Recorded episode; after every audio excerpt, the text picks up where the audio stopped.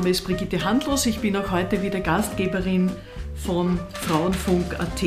Im Namen der MA 57 Frauenabteilung der Stadt Wien begrüße ich Sie auch heute wieder zu einem feministischen Lebensspaziergang mit einer sehr erfolgreichen Frau. Willkommen, Tatjana Oppitz.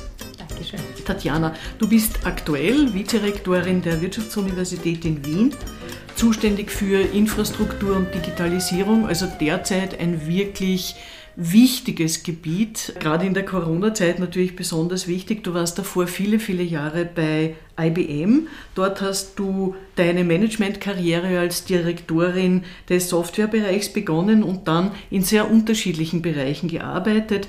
2003 bist du dann in das IBM Headquarter nach Paris gewechselt. Nach deiner Rückkehr aus Paris warst du Executive International für den Vertrieb des gesamten IBM-Portfolios an Großkunden zuständig und bis Ende 2010 als Executive für den Vertrieb für die gesamte CEE Region, also Central und Eastern Europe, zu der damals auch Russland und die CIS-Staaten gehört haben. Anfang 2011 wurdest du dann Generaldirektorin für Österreich äh, bei der IBM und Internationalität ist dir tatsächlich in die Wiege gelegt. Du bist ja die Tochter eines äh, Diplomaten, ich glaube aus dem ehemaligen Jugoslawien. Ja? Genau. Äh, du bist in Kalkutta geboren in Indien. Dein Vater war dann viele Jahre in Wien bei der UNO. Du bist hier in die Schule gegangen, zuerst in die International School, dann haben deine, habe ich gelesen, deine Eltern beschlossen, mit zwölf Englisch kannst du jetzt, Deutsch kannst du auch. Äh, sie schicken dich jetzt aufs Lycée und äh, werfen dich sozusagen ins Französische hinein. Das hast du bewältigt. Du hast in Wien ursprünglich Handelswissenschaften studiert, bist verheiratet, du liest viel, du gehst gerne ins Theater, in die Oper und du reist gerne, das weiß ich auch. Wir kennen uns vorwiegend aus deiner Zeit, als du bei IBM warst und ich weiß, dass du dort auch immer dich sehr stark für Frauenforderung, Frauenförderung eingesetzt hast, für Mentoringprogramme etc. und dass dir Diversität in dem Unternehmen immer sehr wichtig war. Warum? Ich bin ja sehr international aufgewachsen. Und dieses Interkulturelle, das hat mich wirklich von Kindes auf geprägt. Das heißt, ich bin aufgewachsen mit Kindern aus unterschiedlichen Ländern, aus Indien, aus Afrika. Ich habe gesehen, äh, wie wichtig das auch für meine persönliche Entwicklung war, weil ich mich überall sehr, sehr rasch anpassen konnte. Und deswegen war es auch mein Ziel, ich möchte für ein internationales Unternehmen arbeiten. Und warum IBM, International Business Machines? Weil ich schon während meiner Studienzeit mich mit diesem Unternehmen sehr stark auseinandergesetzt habe und herausgefunden habe, dass der Firmengründer bereits zu Beginn des 20. Jahrhunderts sehr stark auf Frauenförderung einen Fokus gelegt hat, aber nicht nur Frauenförderung, sondern auch Vielfalt. Und ich fand das total revolutionär im Sinne, dass ein Unternehmen oder ein, ein Unternehmer äh, bereits in den 90 1920er Jahren sich mit diesem Thema auseinandergesetzt hat. Und das habe ich mir gedacht, das passt sehr gut zu meinem Profil und zu meinen Vorstellungen, zu diesem das wirklich Multikulti-Environment. Und deswegen ist für mich Diversität wichtig, weil ich sage, in der Vielfalt liegt die Kreativität. Also das ist nicht nur Frauenförderung, sondern das ist auch das Thema, wie gesagt, also geschlechterunabhängig, sondern auch egal, ob du jetzt welche Religion du hast, welche sexuelle Orientierung du hast, einfach in der Vielfalt liegt das Potenzial. Es fällt ja auf, es gibt ja etliche internationale Konzerne, die in Wien tätig sind und dort gibt es ein paar wirklich große Frauen. Auch bei Microsoft Österreich äh, hat sehr innovative Frauen an der Spitze der Unternehmen gegeben, IBM etc. Was ist aus deiner Sicht der Unterschied zwischen diesen International Companies, was äh, die Frauen und die feministische Ausrichtung betrifft oder die Förderung von Diversität äh, im Vergleich zu den österreichischen Companies? Also der Unterschied ist, liegt sicherlich darin, dass wenn ein, ein, ein, internationaler Konzern in über 170 Ländern tätig ist, er einfach auf diese Potenziale nicht verzichten kann. Das heißt, man wird ja nicht sagen, okay, ich suche mir jetzt nur Leute mit dieser Religion oder ich suche mir jetzt nur Männer aus, sondern ganz im Gegenteil. Äh, wir wurden wirklich von Anfang an als quasi geschult, auch Managing the Shades of Blue. Ja, Blue für das IBM-Blau, aber da gibt es unterschiedliche Schattierungen. Und das war auch, äh, sage ich einmal, unseren Executives wichtig, dass man sagt, okay, es ist nicht das Gleiche, wie du in Österreich agierst mit österreichischen Kunden und wie du in Russland agierst. Da gibt es ganz andere, sage ich mal, kulturell, kulturelle Backgrounds etc. Und ich glaube, dass jemand oder ein, ein, ein Executive, der jetzt für einen internationalen Konzern arbeitet, der muss auch diese Anpassungsfähigkeit haben und der muss auch alles andere auch akzeptieren können. Ich kann jetzt nicht sagen, na, ich möchte jetzt nicht in dieses Land reisen, weil ich bin nicht mit der Religion einverstanden. Ja, und deswegen, glaube ich, unterscheidet das gerade die, die, die anglosächsischen Unternehmen sehr stark vielleicht von manchen österreichischen, wobei es gibt natürlich auch sehr viele österreichische Unternehmen, die sehr stark, also sich international ausgerichtet haben.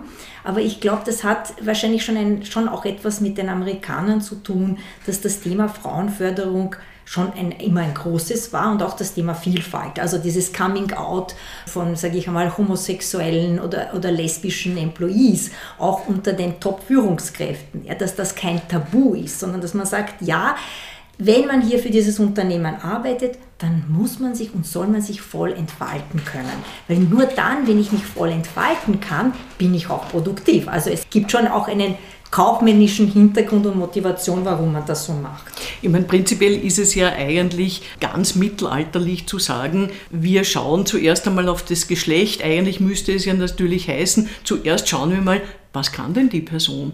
Kann die vielleicht mehr als jemand anderer? Warum ist das Geschlecht einer Person oft im Vordergrund? Es gibt ja diese Stereotype. Und auch das Geschlecht ist oft so ein Stereotyp. Und das hat man ja gesehen. Es gibt ja zahllose Studien. Ist, wenn du die Studien siehst, gibt es keinen Unterschied oder wenig in der Art, wie Frauen führen und wie Männer führen. Aber dann gibt es ganz andere Konnotationen. Also da wird dann, wenn man weiß, dass das eine Frau ist oder man irgendwelche Tests macht, wo man das anonym macht, also geschlechterneutral, wird man sehen, da sind die Unterschiede nicht da. Kaum weiß man, dass das eine Frau ist oder ein Mann, dann kommen schon diese Vorurteile. Genau mit dem müssen wir aufbrechen. Ja? Was ist für dich Feminismus? Feminismus ist für mich Gleichbehandlung, Gleichstellung und Gleichberechtigung von Mann und Frau. Und was ich eigentlich sehr schade finde, ist, dass also Feminismus das Wort so eine negative Konnotation hat weil man stellt sich, viele stellen sich darunter vor, irgendwelche wild gewordenen Frauen, die auf die Barrikaden steigen. Und das ist es nicht. Also es wäre vielleicht das Wort Egalitarismus besser. Also ich habe mich viele Jahre nicht mit dem auseinandergesetzt und dann hat mich jemand gefragt, sind Sie eine Feministin? Dann habe ich überlegt und habe gesagt, ja, weil jeder, der sich für die Gleichbehandlung, Gleichstellung, Gleichberechtigung einsetzt, für Mann und Frau, der hat, glaube ich, auch eine, der trägt auch eine Verantwortung in dieser Gesellschaft. Und deswegen habe ich gesagt, ja, ich bin eine Feministin, weil ich setze mich genau für das ein. Welche Rolle spielte das in deinem Leben? Ich, ich, habe ein bisschen nachgelesen, du hast immer gesagt, deine Eltern waren Eltern, die haben dich unglaublich herausgefordert. Ja? Wie sehr hat dich das geprägt und in welche Richtung? Als ich ein junges Mädchen war, war es selbstverständlich, dass ich einen Beruf erlerne. Beide Eltern waren Akademiker, haben beide studiert. Mein Vater hat nur gesagt, erlerne einen Beruf, damit du selbstständig bist. Und das hat mich schon geprägt, weil das war selbstverständlich, dass ich mich für etwas entscheiden soll.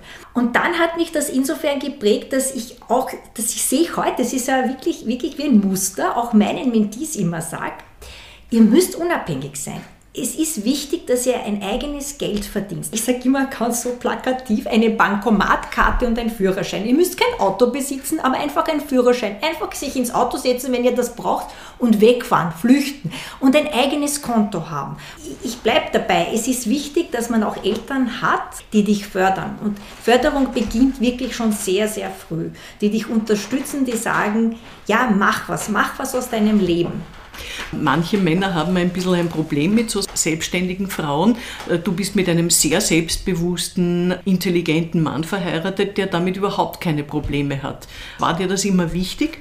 Natürlich bin ich dankbar, dass ich einen Mann habe, der auch meine Karriere unterstützt hat und nicht gewartet hat, dass ich jetzt am Abend pünktlich nach Hause komme, um ein Essen, also genau diese Klischees, ja, ein Essen zu kochen, sondern wir haben beide gemeinsam gekocht. Und er hat mich dann wirklich unterstützt und auch in meinen Karriereschritten, wo es auch geheißen hat, okay, es ist an der Zeit, wirklich einmal ins Ausland zu gehen. Ich wurde ja mehrfach gefragt und habe gedacht, na, wenn ich jetzt noch einmal Nein sage, dann werden sie mich nicht mehr fragen und dann ist es aus. Das heißt auch diese Zeit, wo ich in Paris war, er ist ja in Wien geblieben, das ist schon wichtig, weil du, ich, ich glaube, das Schöne an einer Beziehung ist, wenn du wirklich einen Partner auf Augenhöhe hast weil das entlastet dich auch enorm. Ja? Es entlastet beide Partner, weil du nicht, nicht ständig hinterherhäkeln musst oder etwas erfüllen musst, wo du sagst, eigentlich will ich das gar nicht machen.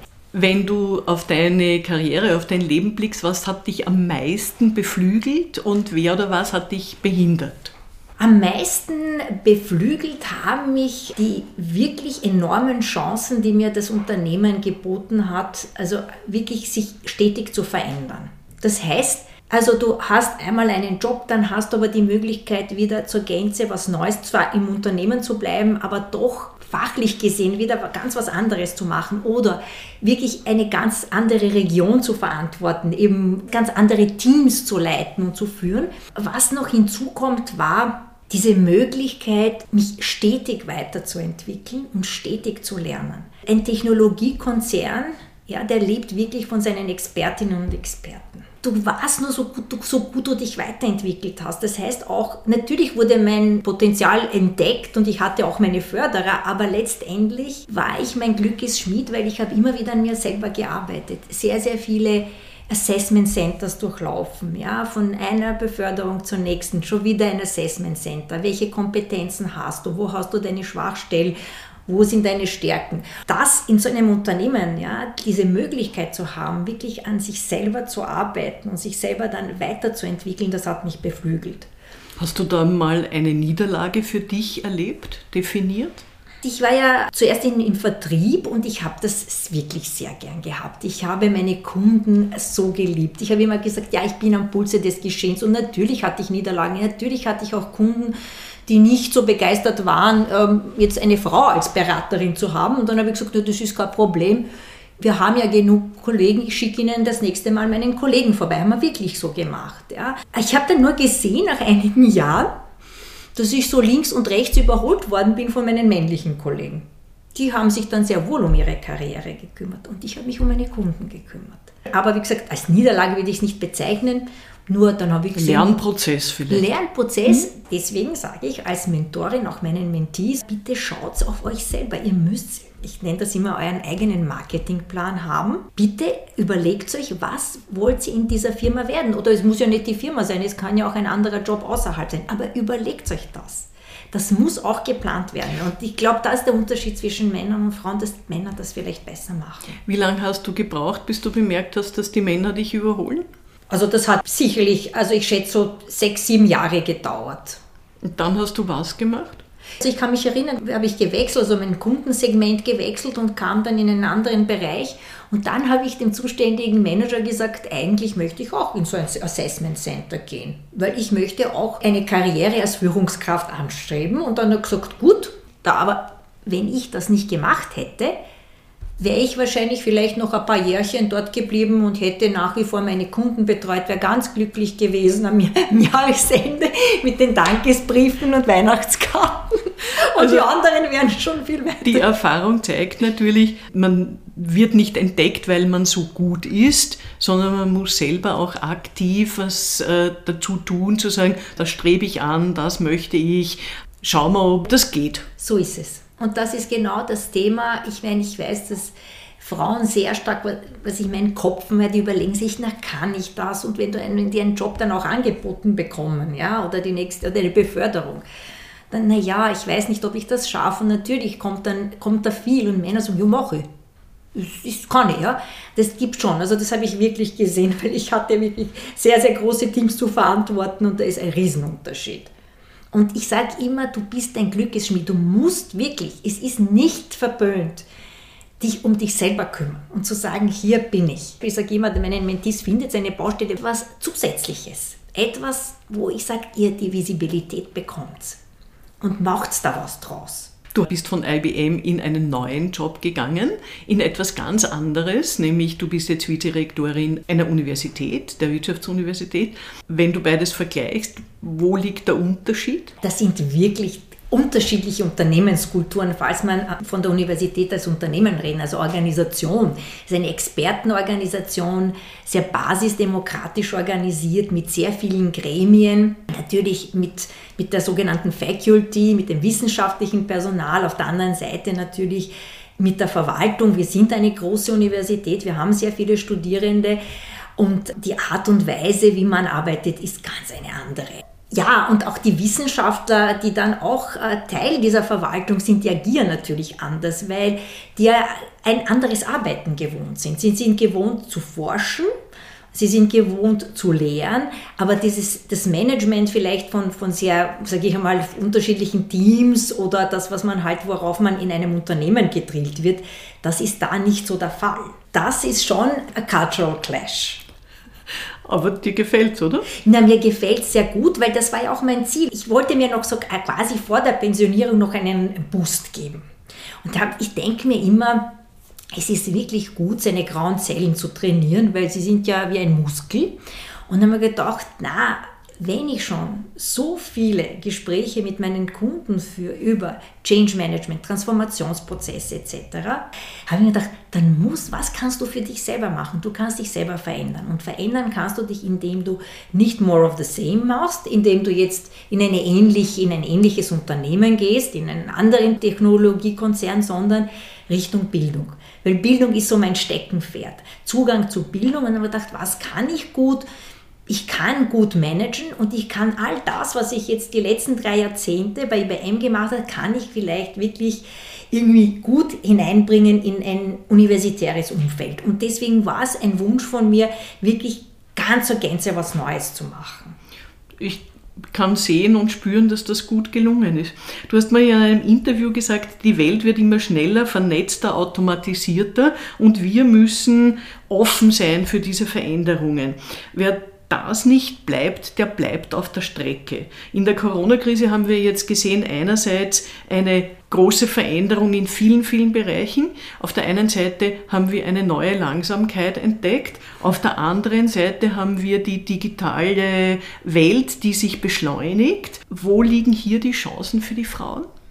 Ja, wir haben auch die Downsides, die Nachteile von der Corona-Krise gesehen, was, was Frauen anbelangt. Nicht mit der wirklichen Doppelbelastung von Homeschooling, Homeworking, alles zu vereinen, äh, wo man gedacht hat, naja, ist wunderbar, weil das geht so nebenbei, das geht nicht nebenbei. Und das wissen wir. Bei der IBM haben wir Teleworking eingeführt, wirklich, ist schon in den späten 80er Jahren. Also wir waren da sicherlich Vorreiterin. Und ich denke, dass uns die Corona-Krise schon zu denken geben sollte, wie wir wirklich unser Berufsleben mit unserem Privatleben vereinbaren können. Weil ich glaube schon, dass das eine Riesenherausforderung wird. Schon vor Jahren haben wir gesagt, Digital Divide. Dass diejenigen, die sich das leisten können, ich meine jetzt gar nicht die technologische Ausstattung, diejenigen, die die Möglichkeit nicht haben, für ihre Kinder jetzt eine Betreuung zu finden, und ich sage jetzt bewusst für ihre Kinder, und das betrifft Mann und Frau, dass die nicht auf der Strecke bleiben. Das, was mir auch sehr stark aufgefallen ist, ohne Internet sind wir wirklich verloren.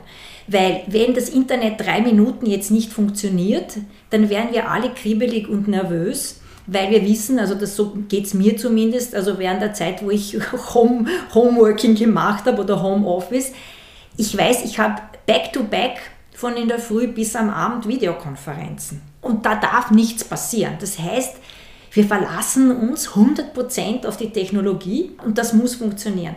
Das dritte ist Frauen und Internet bzw. ältere Menschen. Ich habe das gesehen, wenn meine Mutter nicht mich und meinen Mann hätte, wäre sie bis heute nicht angemeldet für die Impfung. Und da, glaube ich, ist schon jetzt unsere Gesellschaft gefordert zu sagen, was haben wir gelernt aus der Corona-Krise? Was war wirklich gut? Und ich glaube, es war ein richtiger Schub Richtung Digitalisierung. Wir haben gesehen, viele Dinge, die wir früher wirklich analog erledigt haben, konnten wir plötzlich digital erledigen, also ja auch im Sinne von Bürgerservices. Aber wir müssen auch uns die Frage stellen, was ist schlecht, wo lauern die Gefahren, wo gibt es vielleicht Menschen, die wir ausgrenzen, die wir benachteiligen, ob das jetzt Frauen sind oder, oder Kinder vielleicht, die keinen Zugang haben zu der neuen Technologie. Und diese Frage müssen wir wirklich uns ernsthaft stellen. Also ich glaube, das digitale Care-Paket für Menschen, die nicht Digital Native sind, ist ein Muss weil wir verlieren diese Menschen sonst. Also egal, ob wir sie aus sozialen Gründen oder aus Krankheitsgründen oder aus Altersgründen verlieren, wir dürfen das nicht zulassen. Absolut. Das ist die Aufgabe einer Gesellschaft. Wenn du auf deine Studierenden schaust, das sind ja junge Leute, wie erlebst du die Studentinnen? Weil was mir immer auffällt, ist, wenn ich auf die Zahlen schaue, wir haben eine Vielzahl an Frauen, die studieren. Es sind mehr als die Hälfte. Und dann verlieren wir sie aber. Wir finden sie das nicht mehr abgebildet in einer kontinuierlichen Arbeitswelt. Warum ist das so? Wo verlieren wir sie? Wir verlieren sie sehr viel in Österreich. Wenn wir zum Beispiel die Türkei hernehmen, wir haben in der Türkei sehr viele tolle Frauen in Managementpositionen. Warum? Ich habe mich damals auch erkundigt, äh, bei meiner Firma, bei der IBM, hatten wir sehr viele tolle Frauen in der Türkei. Und die haben gesagt, ja, weil sie auch Familienstrukturen haben, eben Großeltern, die dann auf die Kinder aufpassen. Und bei uns ist es vielleicht so, mein, das sage ich auch immer, wenn du erfolgreich bist als Frau und parallel halt auch eine Familie hast, dann bist du eine Rabenmutter. Du kannst es niemandem recht machen, aber ich glaube, wir müssen wirklich das, was ich auch vorhin gemeint habe, mit diesen Stereotypen aufbrechen und sagen, nein, das ist nicht so. Weil es ist schon sehr wohl möglich, als Frau erfolgreich zu sein und auch eine tolle Mutter. Warum fragt man die Männer nicht, wie viele Kinder haben sie? Und wie vereinbaren Sie Ihren Beruf mit der Familie? Stellt immer den Frauen die Frage. Das heißt, für mich ist es tatsächlich in Österreich ein gesellschaftliches Problem. Und ich kann dir ein Beispiel nennen. Ich kann mich erinnern, bei den Personalrunden, die ich geführt habe in meiner Firma, wo ich gesagt habe, okay, wo sind jetzt die Frauen? Ja, wenn man zum Beispiel uns angeschaut hat, eine Position neu besetzen, dann kamen Vorschläge. Naja, dann waren halt manchmal wenige Frauen. Ich habe gesagt, das kann es ja nicht sein. Weil ich habe im Kopf, weil ich habe ja natürlich meine Kolleginnen viele Jahre gekannt und viele auch selber eingestellt. Ich weiß, es gibt die, die, die. Und dann kamen von Männern die Bemerkungen von den männlichen Kollegen. Naja, aber kann das wahrscheinlich nicht, weil sie hat zwei Kinder. Wer kann sich das eigentlich mutmaßen, dass ich mich in die Schuhe dieser Kollegin versetze? Warum? Haben wir sie gefragt? Ich habe gesagt, haben wir sie gefragt? Sie muss das auch entscheiden können. Und das sind diese Biases, ne, diese Vorurteile, die wir haben. Das, und ich glaube, wenn wir eine gute Repräsentation haben von Frauen, dann werden die Frauen selber das aufs Tapet bringen. Aber stell dir mal vor, was los wäre in den Etagen der großen Companies, wenn man sagen würde, na, dieser Mann, der kann den Führungsjob nicht machen, weil der hat zu Hause drei kleine Kinder sitzen. Ja, was glaubst du, was dann los wäre? Du hättest sofort eine Gleichbehandlungsanwaltschaft im Knack. Und zu Recht. Und das ist auch das, was du gefragt hast, warum gibt es einen Unterschied zwischen zum Beispiel amerikanischen Konzernen und, und vielleicht österreichischen, ist das auch dieses Thema der Correctness. Was darfst du sagen und was darfst du nicht sagen? Und das hat jetzt nichts mit der MeToo-Debatte, kann man stehen, wie man will, zur MeToo-Debatte, aber das war ja schon viele, viele Jahre davor. Du musst wirklich aufpassen, was du sagst. Hast du Vorbilder?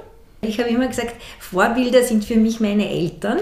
Und ich habe immer meinen Papa äh, so vergöttert. Und mein Papa war so ein Mensch, wo ich mir dachte, ja, der war eigentlich beliebt, der hat wirklich als, als sehr, sehr schwere Zeit gehabt, hat als Junger gearbeitet in einem riesen äh, ja, in, in Belgrad, hat nebenbei studiert, kommt aus sehr, sehr bescheidenen Familienverhältnissen, hat nicht die Möglichkeit gehabt, wie ich in internationale Schulen zu gehen, Sprachen zu erlernen, war dann in Indien, ja, hat dort gearbeitet, hat sich was geschaffen und ist einfach so ein toller Mensch geblieben. Weißt du, diese Herzensbildung, die mir auch so wichtig ist. Zu sagen, ja, ich habe es geschafft, aber ich möchte auch, dass es andere schaffen. Und das ist für mich ein Vorbild. Und deswegen sage ich, sind meine Eltern Vorbilder, weil die, die sind so. Was würdest du dir wünschen für die Frauen im dritten Jahrtausend? Ich würde mir wünschen, dass wir nicht im November oder wann auch immer den Equal Pay Day haben, wo die Frauen 20 Prozent weniger verdienen in Österreich, glaube ich, 20 Prozent, was ja wirklich viel ist.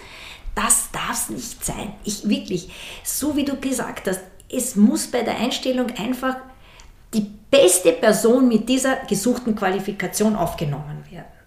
Und das würde ich mir wünschen, dass wir keinen Equal Pay Day haben, dass wir, wir können noch immer uns an den 8. März erinnern, aber ich habe, weißt du, du kennst vielleicht meinen Spruch, ich sage immer, am 7. März kriegt man dann als Frau so viele Anfragen für Interviews, wo ich sage, nein, ich mache das nicht. Es gibt, das Jahr hat 365 Tage und wenn man Interesse hat, jemanden zu interviewen, dann muss es nicht am 7. März sein für den Frauentag am 8. März. Und das würde ich mir wünschen, dass wir Vielfalt leben dass wir Menschen nicht in Kategorien einordnen, sondern dass wir sagen, jeder Mensch hat hier eine Möglichkeit, hat Chancen, Chancengerechtigkeit. Und wenn wir das erreicht haben, dann glaube ich, ja, dann geht es uns wirklich gut. Was ist dein Traum, den du unbedingt noch angehen möchtest? Ich bin sehr bescheiden und irgendwie hätte ich gern so einen kleinen Hühnerstall. Meine Oma hatte Hühner und das waren immer sechs Hennen und ein Hahn und ich fand das immer sehr schön und ich sehe so ein kleines Bauernsacherl, vielleicht irgendwo im Salzkammergut, die Sonne scheint, die Wiese ist grün und es rennen diese sechs Hennen und dieser wunderschöne prächtige Hahn und ich sitze auf einem Bankerl und schaue denen zu. Und mehr brauche ich nicht zu meinem Glück. Das wirst du dir erfüllen. da bin ich sicher. Sehen. Vielen Dank, Tatjana Oppitz. Ich wünsche dir weiterhin viel Erfolg und dass das mit den Händeln auch noch klappt. Äh, das wünsche ich dir sehr. Danke für das Gespräch. Ich danke Ihnen fürs Zuhören. Sie finden uns auch weiterhin auf www.frauenfunk.at, auf der Facebook-Seite der MA57, auf der Podcast-Plattform feo.at und auf allen gängigen Ausspielkanälen für Podcasts. Danke nochmal, Tatjana Oppitz. Danke, danke dir.